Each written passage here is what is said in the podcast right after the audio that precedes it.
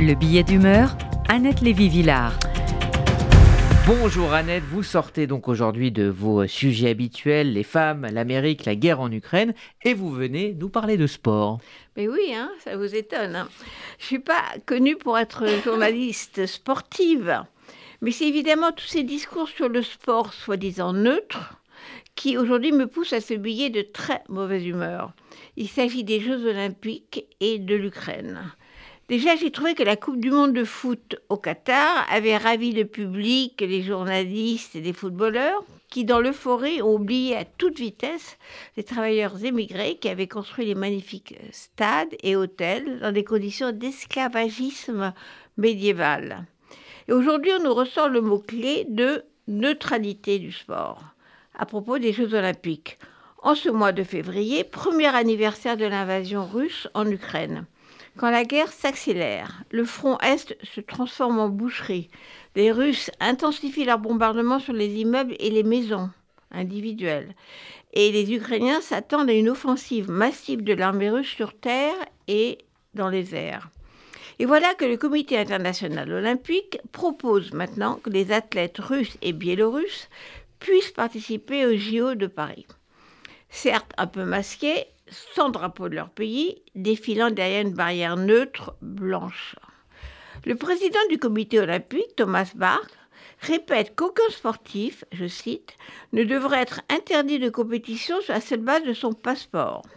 Il voit des JO pacifiques qui font semblant qu'il n'y a pas de guerre, de torture, de viol, de milliers d'enfants déportés, à condition que les sportifs russes rangent leur passeport dans un tiroir tout en sachant que Poutine a toujours utilisé pour sa propre gloire les sportifs qu'il reçoit en grande pompe au Kremlin.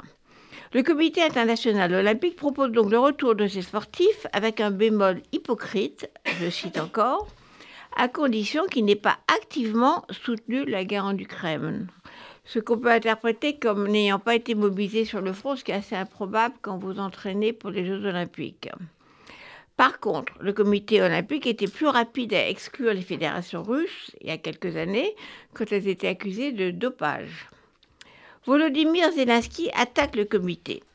Cela ne peut pas être couvert par une prétendue neutralité ou un drapeau blanc, dit le président ukrainien, parce que la, Russie est maintenant un pays qui tache tout de sang, même le drapeau blanc. Le comité international olympique a besoin d'honnêteté, une honnêteté qu'il a malheureusement perdue.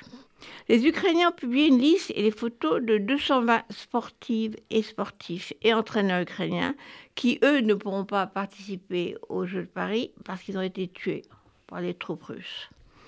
Zelensky menace de boycotter les JO, ce qui, pour le président du comité olympique, va à l'encontre des fondamentaux du mouvement olympique. Alors là, je suis forcée de rappeler un précédent désagréable, les appels au boycott des JO de Hitler en 1936 les appels au boycott qui n'ont pas marché, au nom justement de cet olympisme qui fait que le sport est au-dessus de tout. Et Hitler a eu ses JO. Alors la question que l'on peut se poser, euh, Annette Lévy-Villard, pour ou contre hein, la participation euh, des sportifs russes et biélorusses, qui au final va l'emporter? Ben, Déjà, euh, assez étonnamment, les États-Unis ont pris position pour la participation des Russes sous bannière neutre. En Europe, on est plus ferme. La République tchèque, l'Islande, la Norvège, la Suède sont opposés à toute réintégration des athlètes russes. Et quelques-uns, comme la Pologne, parlent de boycott. Et la France. Alors la France, pas terrible, membre du CIO et président de la commission des athlètes de Paris 2024, Martin Fourcade, la star du biathlon, veut, je cite, réfléchir à un retour des athlètes russes et biélorusses. Côté gouvernement, le président Macron a soudain retrouvé sa fameuse ambiguïté internationale. Il réserve son avis pour l'été prochain, dit-il, ce qui est un peu bizarre parce que les athlètes doivent d'ores et déjà participer aux épreuves de qualification s'ils veulent participer au JO de Paris. Alors c'est Anne Hidalgo, la plus engagée depuis des années dans ces JO de Paris, qui sauve l'honneur. Elle a eu le courage de changer d'avis devant la réalité de la guerre. Après avoir soutenu l'idée de bannière neutre, la maire de Paris, qui était à Kiev la semaine dernière, a maintenant déclaré Je trouverais totalement indécent qu'on fasse défiler un pays qui est en train d'en agresser un autre et faire comme si ça n'existait pas.